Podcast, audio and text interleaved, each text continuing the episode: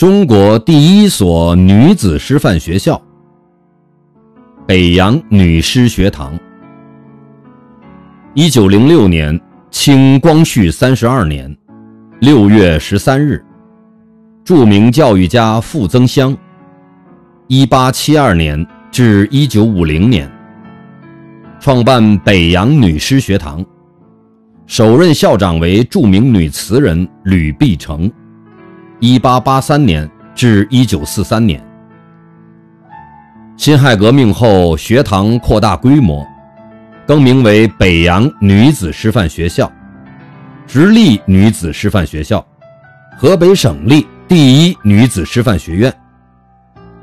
一九零六年至一九二八年，该校培养出六百九十八位师范本科毕业生。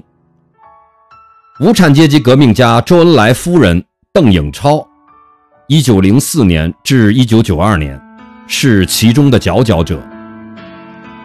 原校址在天津市河北区天纬路，现在为天津美术学院。